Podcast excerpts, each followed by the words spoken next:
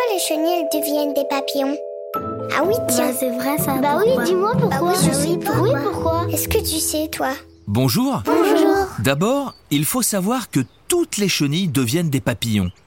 Mais attention, certaines larves d'autres insectes ressemblent tellement aux chenilles que tu pourrais les confondre facilement.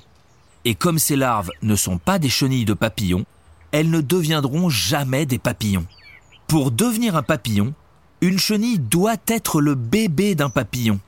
Et pour avoir des bébés, les papillons pondent d'abord des œufs.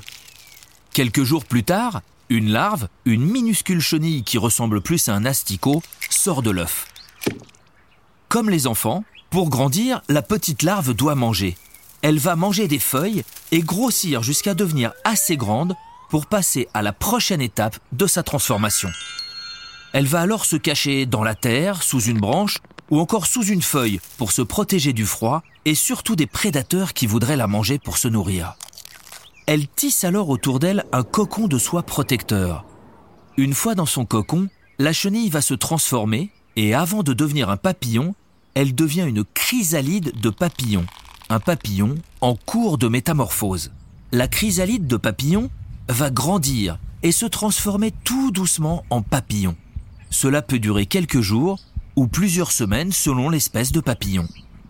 Quand il est prêt à sortir, le papillon va inspirer de grandes bouffées d'air et gonfler son ventre.